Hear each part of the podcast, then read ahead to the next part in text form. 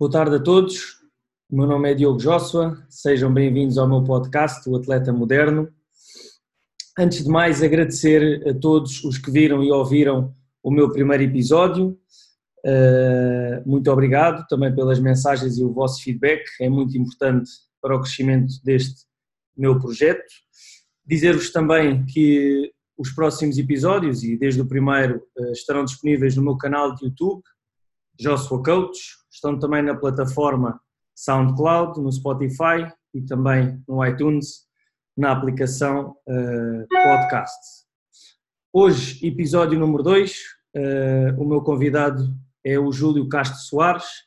Júlio, obrigado pela tua disponibilidade, pelo teu tempo. O Júlio hoje vai falar aqui sobre nutrição, ok? O impacto que a nutrição tem nos atletas. E numa primeira fase, Júlio, Gostava então que te apresentasses um bocadinho o teu percurso profissional uh, para as pessoas eh, te conhecerem um pouco melhor, aquelas que não conhecem. Uh, primeiro de tudo, boa tarde a todos. Obrigado, Diogo, primeiro tudo, pelo teu convite. Uh, é, para mim é um prazer poder ser entrevistado por ti. Já nos conhecemos há, há bastantes anos, já trabalhamos há alguns anos e, portanto, quando falamos com parceiros, tudo é mais fácil e não custa nada falarmos sobre estes assuntos, estamos alinhados e, portanto, isso é sempre bom quando trabalhamos a uma voz. Um, relativamente, uh, para apresentar rapidamente e não, não maçando e não, não maçando a ti e a, quem nos está a ouvir, mas rapidamente, sou, uh, como, como tal, sou licenciado em Ciências da Nutrição uh, pelo Instituto Universitário Egas Muniz, um, também tenho pós-graduação em Nutrição Clínica e tenho depois ao, longo dos anos tenho feito várias formações, não só na área da nutrição clínica, mas também da nutrição funcional uh, e também sempre com várias formações na área da nutrição desportiva. E tenho debruçado um bocadinho entre a nutrição clínica e desportiva e a nutrição desportiva é uma área que uh, eu, eu, gosto dela, ela tem-se cruzado comigo e, e, até também é uma das razões para a qual me convidaste hoje, é de facto acompanho essa parte e com, com já vários atletas de várias modalidades e alguns campeões, felizmente, uh, que, que, me têm também dado também a consolidação dos resultados e do trabalho, da forma como tenho trabalhado. E neste momento é o que eu faço, a minha vida é dar consultas de nutrição e pouco mais, já, já anda água pela barba, uh, e onde tenho procurado otimizar e melhorar a, as estratégias para, para a parte clínica e acima de tudo, como estás a dizer, a parte desportiva, melhorando sempre o rendimento e onde a clínica entra na desportiva, porque cada vez mais e, e acima de tudo na alta competição, nós sabemos que, há sempre situações paralelas à alta competição, uhum. devido à alta exigência e esforço que o atleta é sujeito, há mesmo situações de saúde que nos atravessam pelo meio. E essa, essa, essa consciência para a parte clínica, na parte esportiva, é, é, é crucial. E, e, às vezes deparo-me com problemas de área clínica na desportiva, que às vezes não são expectáveis, mas elas acontecem. E então acho que são duas áreas que casam na perfeição. Mas pronto, o grosso modo é este o meu trabalho atualmente. Ok, boa Júlio. Uh, pronto, o objetivo do podcast passa sempre por falar com profissionais e também atletas, uh, mas acima de tudo também com profissionais que trabalhem com, com atletas. Uh, nas tuas consultas de nutrição, o que é que os atletas mais procuram ou perguntam ou procuram desenvolver, melhorar? Uh, pronto, é, é assim, claro que todos eles têm um objetivo comum, que é a performance. Todos eles querem uh, procurar um plano que lhes dê algo mais, o extra, mais resultados, uh, mais performance. Mas, paralelamente, há sempre os objetivos, um, eu não vou dizer secundários, mas objetivos paralelos que lhes interessam. Seja porque têm atletas que precisam de ganhar mais alguma massa muscular e por vezes não conseguem, porque uhum. efetivamente a, a demanda energética é grande e por vezes eh, pode não ser fácil um atleta por si próprio conseguir uh, repor esse gasto e criar um, um, um, excedente que lhes permita ganhar massa muscular, seja porque muitos deles muitas vezes também há um objetivo de perda de massa gorda. Não, se calhar não estamos a pensar no típico excesso de peso ou obesidade, mas estamos a pensar naquele percentual de massa gorda, onde se calhar num, num atleta Uh, para, a pessoa comum ter 15% de massa gorda para um homem é brutal, mas se calhar no atleta 15% é um, é um desastre e onde tem que se chegar àquele percentual que foi definido, muitas das vezes, em, obviamente em conversa sempre com, com a equipa técnica os, e com os treinadores, obviamente. E portanto, muitas das vezes uh, o objetivo de perda de massa gorda também está subjacente. um, onde é preciso também, às vezes, concentrar e, e, e, saber orientar os objetivos, como tu sabes isto, e tu melhor que ninguém sabes, que há fases de época para fazer isto, e todas as fases de época são ideais para trabalhar. Mas para aumentar a performance há sempre alguns objetivos, ou é aumentar a massa muscular, ou é perder massa gorda, ou, em alguns casos, também acontece muito, decorrente da atividade e às vezes também de muito stress associado à atividade, também muitas vezes há sintomas gastrointestinais, distúrbios, que muitas vezes não se consegue resolver e com a dieta muitas vezes conseguimos ou resolver ou pelo menos minimizar danos. Boa, boa. Ok, Júlio. pronto, falando nesses, uh, nesses, nesses objetivos que eles procuram, a próxima pergunta é se a nutrição afeta assim tanto a, a performance. Isto para, para os atletas ouvirem e também nós profissionais termos a certeza, né, também vindo de, um profissional uh, como tu, uh, o que é que a ciência diz, uh, qual é a tua opinião, também é importante, às vezes a ciência diz muita coisa, mas também é importante a tua opinião com os teus atletas, o que é que resultou, o que é que não resultou, ok? Afeta assim tanto a performance dos atletas, o que é que tens a dizer sobre isto? Afeta bastante. Pegando os conceitos mais, mais básicos, eh, se uma pessoa, se um atleta tem algum percentual de massa gorda excessivo, se ele o perder, obviamente vai representar melhorias na, na, sua performance, nem que não seja porque consegue ter uma maior resistência e não vai ter tanto desgaste sobre a sua atividade, porque melhora a sua mobilidade e dependendo de modalidade para modalidade pode ser fundamental. Um, Estou-me a lembrar, por exemplo, de uma modalidade que eu sigo muito como o paddle, onde muitas das vezes, por ser uma modalidade ainda para muitas pessoas recreativa, mas se falarmos num top 10, top 20 masculino e feminino neste momento, já é uma coisa muito séria, onde o investimento na performance e o investimento dos profissionais de saúde que rodeiam o atleta é já bastante avultado e onde uh, muitos destes casos, quando começamos a ver resultados na massa gorda, há resultados significativos. Porque, pegando agora um exemplo no paddle, a questão da mobilidade é chave. Uh, o jogo de pés e, e, a velocidade e a destreza com que se mexem no campo é, é, é, é, decisivo. E às vezes pode ser mais importante do que ter a melhor pancada do, do, do, do, do circuito. Uhum. Isso é um pequeno exemplo. Noutros exemplos, posso dar o exemplo de um, de um, atleta que estou a seguir atualmente, que ele precisava de ganhar um, um, massa muscular para as suas provas e graças a isso conseguimos fazer isso, mas aí fizemos alguma modulação de parâmetros hormonais que tinham sido previamente achados como errados uhum. e, sabendo que isso tinha impacto no, na, na, massa magra, uh, imediatamente quando mudámos isso ele teve impacto na massa magra e conseguiu mínimos uh, para a competição onde ele queria competir. Por exemplo, isto são pequenos exemplos básicos ao nível de apenas de mexendo, mexendo na composição corporal depois, pode haver outros objetivos, como por exemplo, mexer em nutrientes. E uh, tu trabalhas tanto com corrida, uh, tens uma noção de como uma menina, uma mulher que, por exemplo, dependendo do seu ciclo menstrual e havendo mais ou menos perdas de ferro, pode ter um impacto brutal na, na sua resistência e, e, na sua capacidade de, de, desempenho num treino, numa corrida. E, uhum. portanto, temos que, por exemplo, ir medindo regularmente níveis de ferritina para avaliar os estados de ferro e a partir daí sabemos se temos que mudar ou não, se temos que repor, se temos que suplementar, se temos que rever a dieta, uh, esse nível. Isto é um pequeno exemplo. Uh, ou outros casos, e como infelizmente é uma realidade dos atletas de alta competição, há uma, uma deficiência muito prevalente de magnésio. Por exemplo, havia um estudo feito há uns anos que mostrava que 70 a 80% dos atletas olímpicos americanos tinham deficiência de magnésio.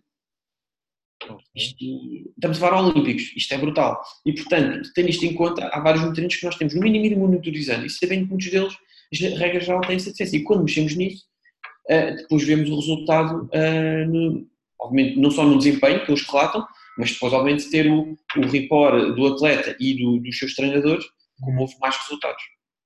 Boa, boa, boa, boa. perfeito. O impacto é mesmo, é mesmo grande. Uh, e em termos de recuperação entre treinos, pós-provas, onde é que a nutrição aqui uh, pode atuar? É importante, não é? Às vezes tenho atletas que comentam comigo: ah, vou ter uma prova no fim de semana, o que é que eu devo comer durante a semana? Ok? Sim. Ficar aqui um bocadinho esta importância entre treinos? É possível haver uma melhor recuperação com uma alimentação ou uma nutrição mais adequada? Qual é a tua opinião relativamente a este assunto? Acima de tudo, a mensagem mais importante para parecer estranha, convém não inventar. Às vezes os atletas gostam de inventar, porque vão ter uma prova, então vamos fazer aqui uma estratégia especial. Não. O que se faz em ambiente de prova é exatamente igual ao que se faz em treino. e se vamos fazer experiências, fazemos em treino e depois em prova, então vamos fazer as experiências do treino. Isso é o, primeiro, é o mais importante, porque regularmente alguém me diz, ah, isso é o que é que eu posso fazer de especial para o dia de prova? Não, não vai fazer nada, vai fazer aquilo que já faz. Claro, é o que uh. Depois, também é igualmente importante ter noção de que, uh, tendo isso em conta, obviamente que há situações uh, na dieta que têm que ser mexidas. Um, não, não vou dizer que é preciso fazer muito tempo antes da prova, mas diria que um, dois dias antes de uma prova, efetivamente, há algumas questões que é preciso ter em conta. Dependendo das modalidades, mas se calhar pegando numa, numa, numa corrida, numa maratona, estou a pensar em numa, num trail ou num uhum. Ironman, estou a pensar em modalidades altamente exigentes, uhum. efetivamente é conveniente, por exemplo, fazer uma carga de hidratos de carbono para fazer uma carga de glicogênio muscular, para melhorar o desempenho e, e diminuir a fadiga que virá obviamente uma prova que será brutal. Um, mas não é preciso fazer isto uma semana antes, até porque depois a nível de treino também afeta a própria, as, as adaptações pretendidas parte do treinador. Mas um, dois dias antes, efetivamente, houver um aumento da carga de hidratos, do ingestão de hidratos, sim. Um, até são períodos em que nem é preciso fazer uma ingestão de fibra muito acima da média, até por vezes até pode ser necessário baixar um bocadinho para potenciar ao máximo a carga de glicogênio muscular, uhum. uh, mantendo uma boa ingestão proteica, mantendo uma ingestão de gordura também considerável, mas acima de tudo haver um aumento muito à, à custa do, dos hidratos de carbono. E onde, aí sim, na semana anterior e nos dias antes, é preciso ter cuidado com a hidratação. Efetivamente, antes, durante e após a prova, é preciso garantir muito bem uma boa hidratação. E garantir uma hidratação acima da média durante um, dois, três dias após a prova. Porque as perdas são grandes uh, e, o, e, o, e, e, o, gasto e a, e a perda de sais e, de água não é apenas na prova, mas nas horas que seguem. Independente da prova, às vezes é nos dias que seguem nos dias e às vezes até uma semana depois os atletas ainda sentem os sintomas de, desse esforço. Uh, e o que, onde a própria carga de hidratos também deve ser tida em conta no pós-prova, pelo menos nas 24 horas após a prova, porque é preciso novamente haver a reposição daquilo que se gastou. E acima de tudo, e é extremamente importante eh, para, para quem acompanha os treinos, para, para melhorar a, recuperação e para que o atleta dali a dois ou três dias possa estar a treinar outra vez, haver uma, uma diminuição ao máximo do catabolismo associado à prova. E aí estamos a modular uh, na insulina barra cortisol uhum. para que o melhor possível na semana seguinte já esteja a preparar às vezes a prova da semana seguinte. E portanto a recuperação tem que ser para onde, como costuma dizer. E essa parte de facto é importante, aí a nutrição entra acima de tudo na parte da recuperação, potenciar o, o desempenho, mas em tudo na parte da recuperação e minimizar a fadiga associada. E, e, e, o melhor exemplo que podemos dar é o que temos visto no ciclismo, na, na, na, agora na equipa que sucedeu, que é a mesma, mas que agora sucedeu à Sky, uh, e como tem sido tantas notícias com o Chris Froome e outros atletas, e, e os planos que têm saído a público e têm mostrado uh, a, a, a, variável de hidratos e como eles brincam com os hidratos de carbono para potenciar resultados. Tem a ver com isso, é, é garantir que no dia seguinte eles conseguem subir para cima da bicicleta e ambiente de prova que nós queremos é recuperar. Claro, exatamente. Sim, porque infelizmente nessas, esses atletas, uh, corrida, maratonas, Ironmans, normalmente pelo que eu, o que eu vejo e o que eu sigo, normalmente inventam muito, já ah, vamos tomar isto, vamos tomar aquilo antes da prova e concordo com o que disseste, ou seja, não faz sentido estar a inventar e a aplicar algo novo uh, quando vamos ter uma prova, né? basicamente é onde tu tens que estar bem, é o teu pico de performance, vamos assim chamar, não é? É, até a experiência para a prova pode ser comer uma banana, mas se o atleta nunca come banana, nós não sabemos o que é que vai, vai levar daí, porque as reações às vezes são, são perfeitamente uh, imprevisíveis. Da mesma razão que nós sabemos que qualquer pessoa quando toma café um, à partida pode ter um aumento de performance, há pessoas que têm reações de diarreia, têm efeito laxativo. Há pessoas, eu conheci um caso, uma pessoa que tomava café e dava-lhe sono.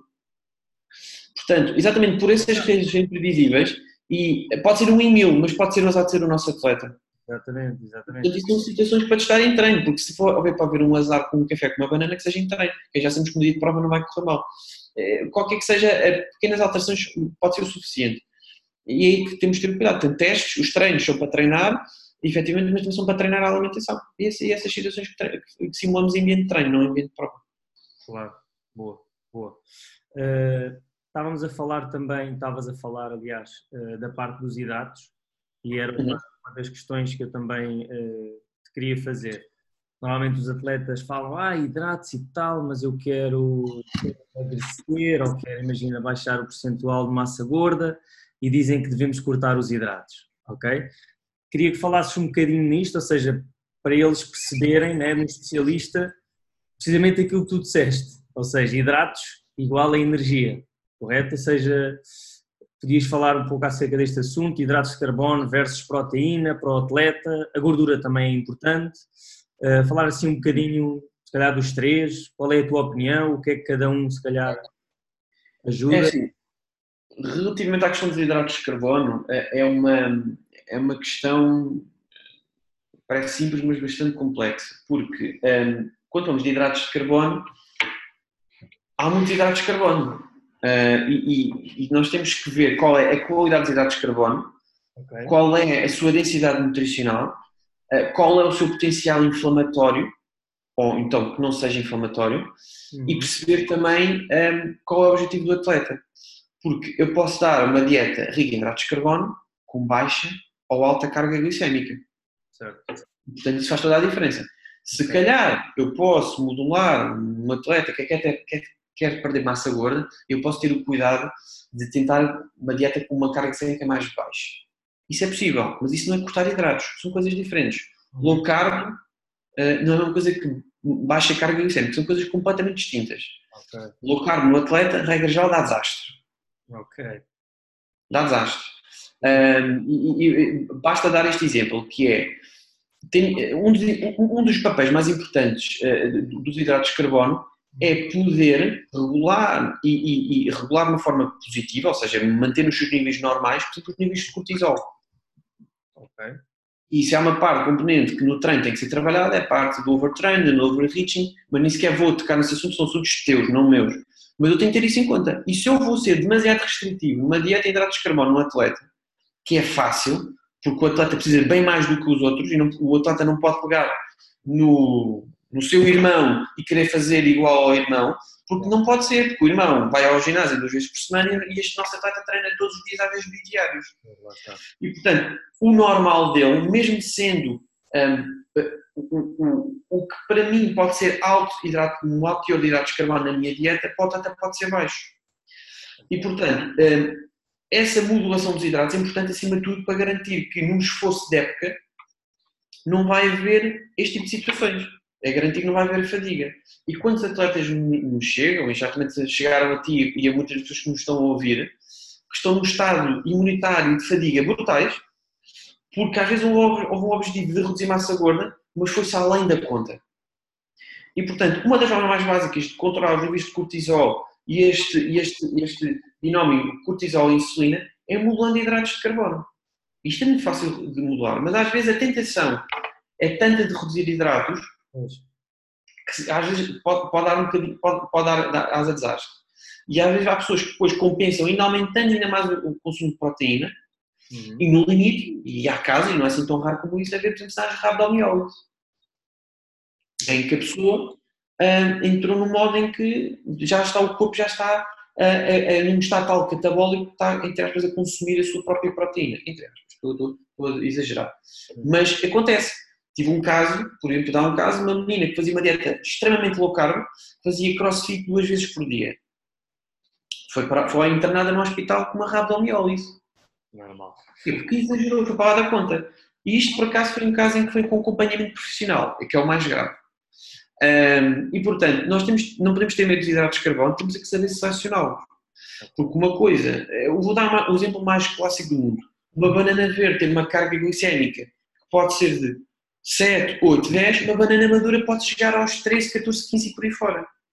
É o mesmo fruto, pode ter um comportamento muito distinto. em nível de glicemia. E portanto, nós temos é que saber modular muito bem a carga glicémica da dieta, porque a dieta por ser low carb ou high carb ou normal carb pode não ter impacto significativo. Temos é que regular a carga glicémica, ou seja, para quem não está familiarizado com a carga glicémica, é, em termos muito simples, o potencial que o alimento tem de elevar os níveis de açúcar no sangue. Ok. Ok? Um pequeno exemplo, a melancia tem um, um índice glicémico alto, no entanto a sua carga glicémica, naquela porção específica do alimento que comemos, tem uma carga glicémica bastante baixa. E portanto, nós temos que regular a carga glicémica, e a carga glicémica é um conceito que já existe desde 2002, okay. que nós podemos nos regular para modular o atleta, mesmo que o objetivo seja perder massa gorda. Não temos que necessariamente pô-lo à míngua, entre aspas. Hum. Uh, até porque o longo prazo vai dar desastre. E nós conhecemos vários casos assim. Pronto. Relativamente aqui, pegando aqui na parte da proteína, já agora. Um, obviamente, o excesso de proteína é, é, não é muito comum, não é muito comum existir, mas há casos que existe, mas regra geral, o que eu vejo mais são atletas com uma baixa ingestão proteica. Okay. Ou seja, o atleta que uh, ingere uma refeição proteica no almoço e no jantar, que é o clássico, está em déficit proteico, certeza absoluta. E uh, a pergunta seguinte é: então eu posso tomar whey? Poderá, mas o mais importante é pegar na dieta e nas suas várias refeições do dia garantir que existe uma normal ingestão proteica. Claro. Porque o atleta que bebe um batido whey, mais a proteína do almoço, carne ao peixe ao almoço e ao jantar, vai continuar no déficit proteico. É, quando é simples. Se tu ingerires 30 gramas de proteína ao almoço, 30 gramas ao jantar, mais um batido de proteína, estás a ingerir 80, 90 gramas de proteína por dia. Tendo em conta que um atleta é de 70 quilos, nem que não seja para um objetivo, nem que seja na endurance, tem que ingerir pelo menos 1,5 gramas de proteína por quilograma de peso, ele vai ter que ingerir pelo menos 100, 110 gramas de proteína. Portanto, a beber um batido de proteína mais as refeições principais, não chega lá. É suficiente, exatamente. E basta em déficit proteico. Sem contar modalidades que temos que fazer ingestões, uma ingestão muito mais elevada. Portanto, o déficit proteico é uma realidade muito premente dos atletas e é preciso ter muito cuidado porque é preciso, obviamente não é preciso exagerar, mas temos que saber uh, aumentar e honestamente a minha primeira abordagem é aumentar a ingestão proteica nas várias refeições do dia. Garantir que todas as refeições têm uma, uma, uma boa ingestão proteica. E às vezes é suficiente. Depois, whey ou não, ou suplementos proteicos ou não, isso é um extra que podemos adicionar. Mas é preciso que a base esteja sólida. Temos a base, a base deficitária em proteína.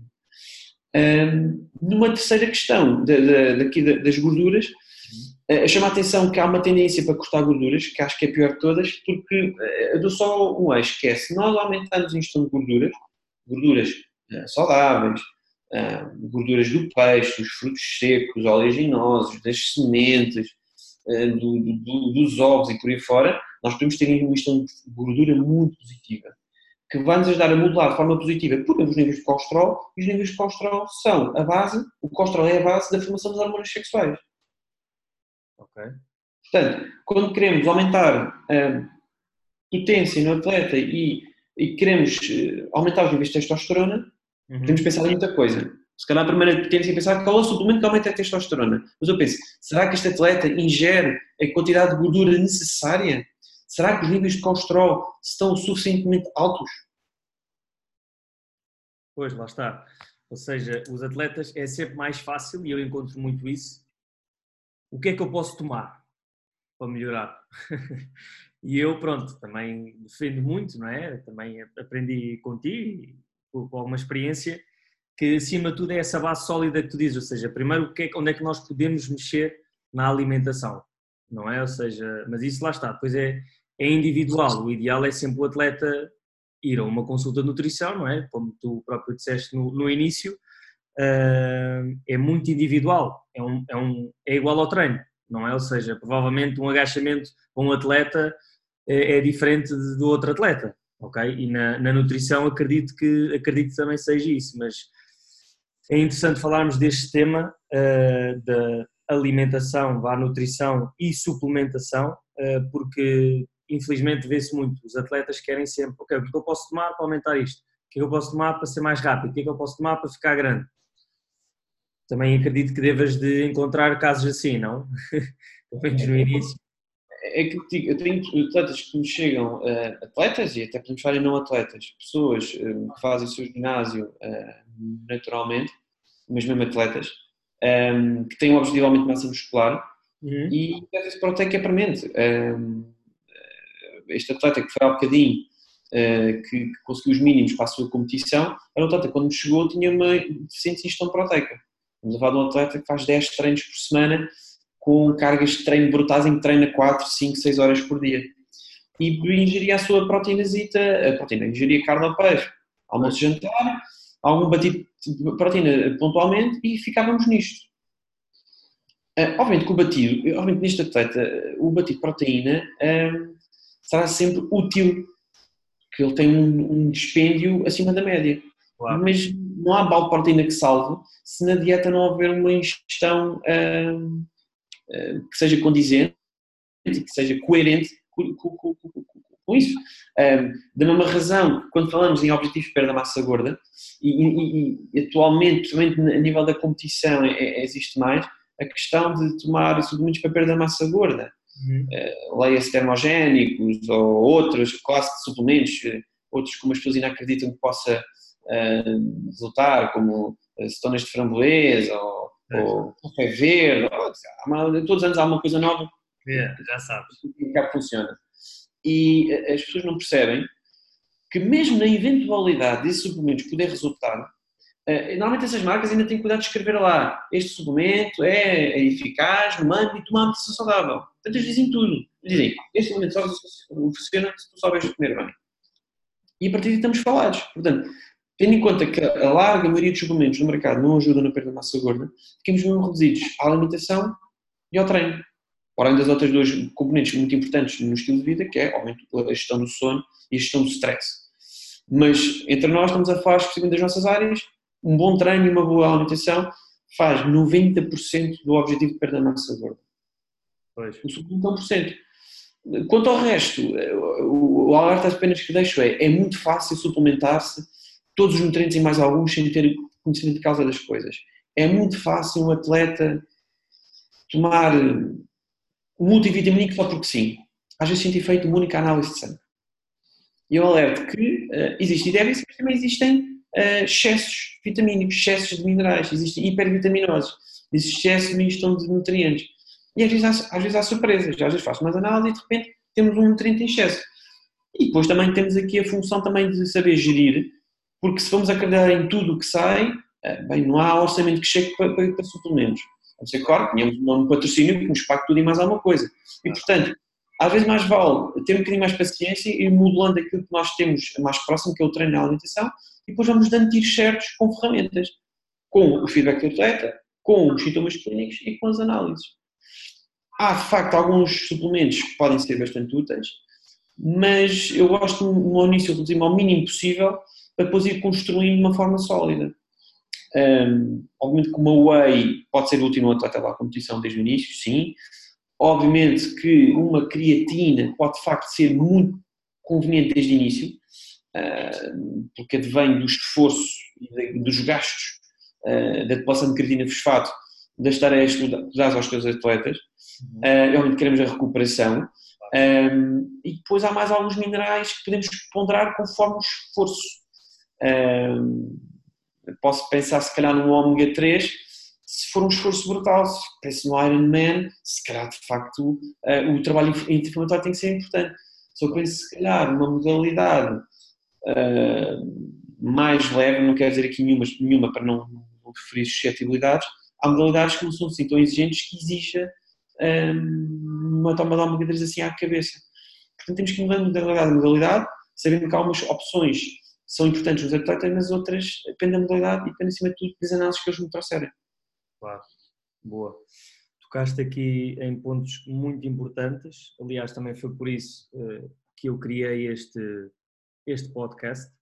Uh, é precisamente devido a essas áreas que tu falaste, a alimentação, uh, do treino, do sono e também desse stress barra regeneração, recuperação que os atletas devem ter. Ou seja, e, e, o objetivo destes podcasts passa por isto, falarmos com profissionais que percebam, credíveis, não é? Porque informação, acho que hoje em dia nós sofremos de excesso de informação, há muita coisa aí, pá, vale o que vale, é o que tu disseste, pode dar para mim, pode não dar para ti, ok? Uh, mas pronto, uh, obrigado por teres tocado nesses assuntos, são, são importantes, também é por isso que, que eu criei este, este projeto, este podcast.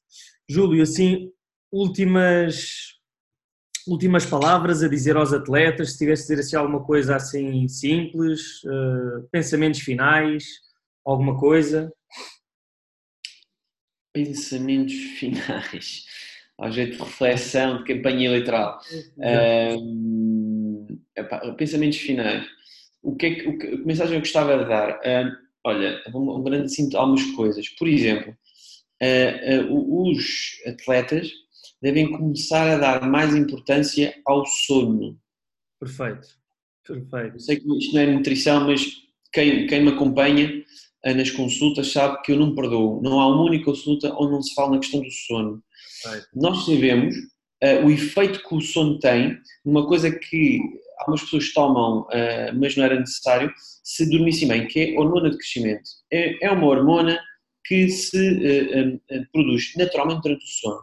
Uhum. Mas o atleta tem que dormir as horas, tem que dormir uh, 8, 9, 10 horas, dormir as, as horas de sono adequadas para que se potencie o hormona de crescimento, para que se potencie a recuperação, para que possa aumentar os seus níveis de melatonina, para que possa corrigir os níveis de cortisol e melhor a regeneração e, e e, hipótese à sua imunidade de ser regenerada deve pensar que durante o sono é uma, é uma oportunidade excelente para se potenciar, por exemplo, a beta-oxidação de ácidos gordos. Portanto, nada como dormir para queimar ácidos gordos. É importantíssimo dormir porque o sono como é que é dizer isto? O sono já está mais que bem identificado que o sono é um fator de risco cardiovascular e aumenta o risco de mortalidade em quem tem padrões de sono normais. E, portanto, numa primeira instância, dormir bem é uma responsabilidade nossa pela nossa saúde. Tudo o resto, por isso até agora, só são extras que nós ganhamos. E, portanto, deve-se regular o sono.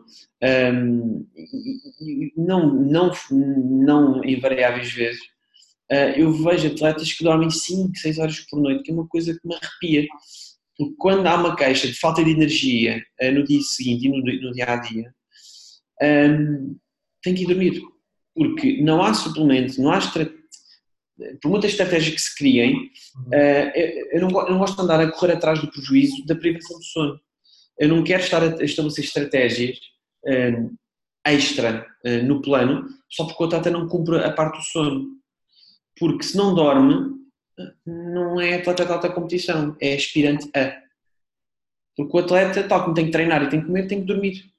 Claro. Uh, tem que ser.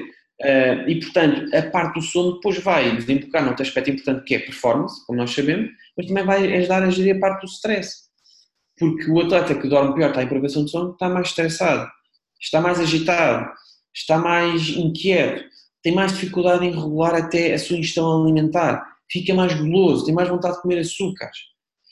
E se nós vamos levar o stress a um, a um nível uh, surreal, estamos a falar do atleta que falha de prova, aquele atleta que tipicamente treina bem, mas chega dia de prova não cumpre, não faz.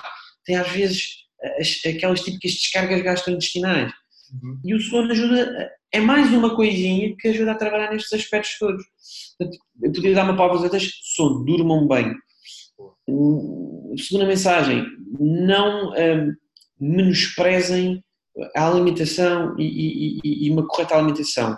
Como tu disseste, a informação que há à volta é muita, é mais que muita.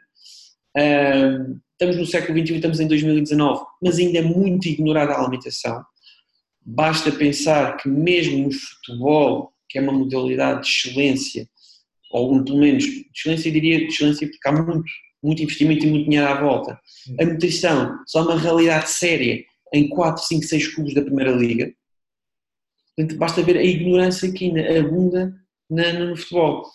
Eh, no futebol ao nível da nutrição. Eh, eu sei, por exemplo, de um clube de futebol onde a nutricionista vai lá uma vez por semana. Não serve. Não dá. Uh, neste momento, com o futebol, como vemos em alguns clubes de topo da Primeira Liga, onde há 3, 4, 5, 6, 7 nutricionistas nestas equipas grandes. Porque há uma série de modalidades e de equipas e de escalões etários. E já se percebeu claramente que a nutrição tem impacto. o, melhor exemplo que podemos dar foi a nossa seleção de 2014 no Brasil sofreu problemas de desidratação. Lembro-me. Onde houve quebras físicas de hidratação. E foi só a partir daí que a nossa seleção começou a contar com um nutricionista na sua equipa técnica. Pois. E neste momento bem entregues, felizmente. Mas só aí. Até aí não havia. A alimentação era regulada ou era malamente gerida pelo, pelo cozinheiro. Ok? Portanto, temos que dar mais importância à, à, à alimentação. Uh, não podemos dizer que a alimentação vai diretamente aumentar a performance, mas acima de tudo vai garantir que não há quebras, que não há falhas. Mais do que garantir melhores resultados, é para garantir menos maus resultados. E a partir podemos ter bons resultados, mas obviamente a componente mais importante da alta condição é o treino. Não há volta a dar. Agora, temos é uh, componentes que suportam o treino. A nutrição, o descanso, uh, a gestão de stress suportam um bom treino. E, portanto, queremos que há menos quebras, porque depois vemos uh, o que acontece às vezes em equipas que têm mais lesões, por exemplo. E quando se vai ver, há falhas, aliás, há vários estudos que mostram déficits de creatina que estão relacionados com o número de lesões, e há estudos com equipas de futebol que têm mais de 20 anos, isto é sabido.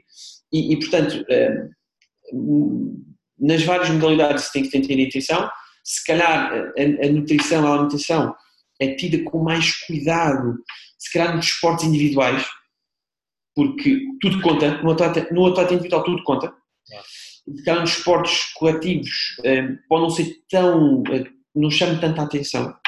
Mas, eh, e é verdade que a nutrição tem entrado cada vez mais na, na, na competição, mas ainda não entra suficiente, de forma suficiente, e tem que entrar mais. E, portanto, acima de tudo, aumentar a consciência da alimentação e com aquilo que tu disseste, que é, é importante haver um acompanhamento uh, cuidado e, e, personalizado, que ainda não há. Ainda há a tendência para seguir um, recomendações da net, do blog, uh, do, do, da página, do, do os followers, todas aquelas coisas todas chamamos, Exatamente. que uh, pode até ser útil para as massas de alguns conceitos, mas quando chegamos ao indivíduo, claramente não chega lá. Uh, e portanto, não podemos, não, não podemos esperar que quem está a falar, a escrever um texto num blog, possa chegar ao indivíduo de 150 kg e de 50 kg, que chega ao tipo que faz rugby e a pessoa que faz um jogging de fim de semana obviamente que não, não, dá, para todos. Portanto, temos que ir à individualização e à personalização. Uh, e temos que aumentar essa consciência, porque ainda não era assim há tanto tempo atrás que não haviam pessoas licenciadas em educação física a fazer preparação física. Mas hoje em dia isso já melhorou. E da mesma razão que, paulatinamente, temos cada vez mais nutricionistas no lugar de, de, de, onde se trata da alimentação de nutrição, mas ainda não em todo o lado, de certeza absoluta. Claro. E mesma razão nas outros aspectos, como a psicologia e outros, isso está, está, está tudo a evoluir, mas ainda falta um, um, um caminho longo. Claro. E, e, portanto, essas são as duas mensagens mais importantes. Um, valorizar mais a nutrição, valorizar muito o sono e, em caso de dúvida, não tomem suplementos. Perfeito. Uh, o risco é maior que o benefício quando não estamos a ter em conta nenhum fator daquele indivíduo. Mas vale não tomar. Nunca sabemos o que é que vai acontecer. Uh, esperar para alguém que aconselha devidamente e a partir disso, senhor, aí, aí até podem tomar 50 suplementos, mas aí temos mas desde que tenhamos as, as ferramentas todas do nosso lado.